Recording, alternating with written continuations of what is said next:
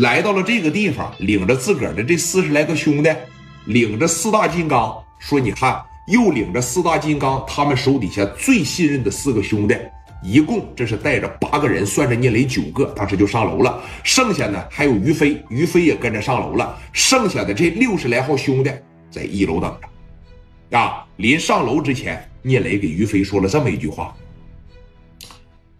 让你的兄弟打点精神啊。”看着没，包房啥的全关着呢，里边安排的肯定有打手，上边肯定没有多人，人呢应该都在一楼。真要是干的情况下，打个电话让兄弟入科，咱这边就下来啊。于飞当时行，明白了，你们几个过来，来过来，就等电梯的功夫，于飞在这就说了，都打点精神啊，把这小家伙事啥的都给我擦锃亮，听着没？能撸上的给我撸上，没听着你磊哥刚才说啥吗？他们的人应该就在一楼的包房里边。如果有任何的风吹草动，磊哥说了，这就干。听着没？放心吧，飞哥。那你们上去了也注点意啊。放心，我这没事啊。磊哥都交代完了。叮的一声，电梯门开了，一帮人呱呱就开始奔着往上走了。哎，人一楼聂磊和于飞这帮子兄弟也是真硬，每一个都憋着小家伙事儿。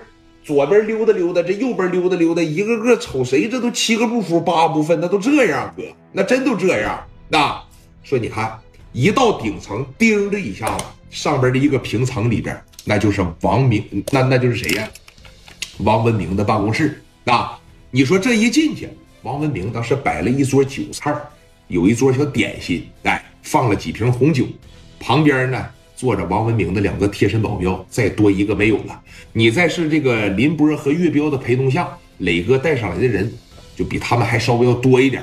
哎，一个坐在了这边，一个坐在了这边，趴着一坐上，没有握手，也没有说互相客气，是吧？磊哥来了以后，这怎么给摆这么些酒菜啊？这酒啥的都没必要啊，咱整这些东西都多余了。谁也没有吱声。磊哥往这一坐，蒋元从兜里边把烟拿出来，递给聂磊，扒着一点上。聂磊这一抽上，瞅着王文明，啊，我来了。哎呀，光说这年纪轻轻的能当老大，这确实是有过人的胆识啊！啊，兄弟，我准备了一桌可口的小点心、小饭菜，希望兄弟啊不要挑理。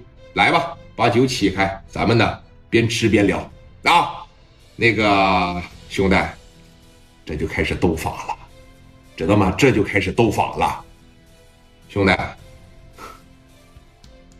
混社会走江湖，酒量怎么样啊？酒量啊，就那么回事吧，一般。那行，让兄弟们喝着红酒，咱哥俩拼拼酒呗，怎么样？那在这种事上，磊哥能怂了吗？绝对不能怂啊！当时这两手在这一卡卡，扶了扶自个儿的手表，来来，咱俩喝白的。不不不不不，咱俩不喝白的。啊，远来的呀，这毕竟是客，我为你准备了一点佳酿，希望磊哥呀能够喜欢。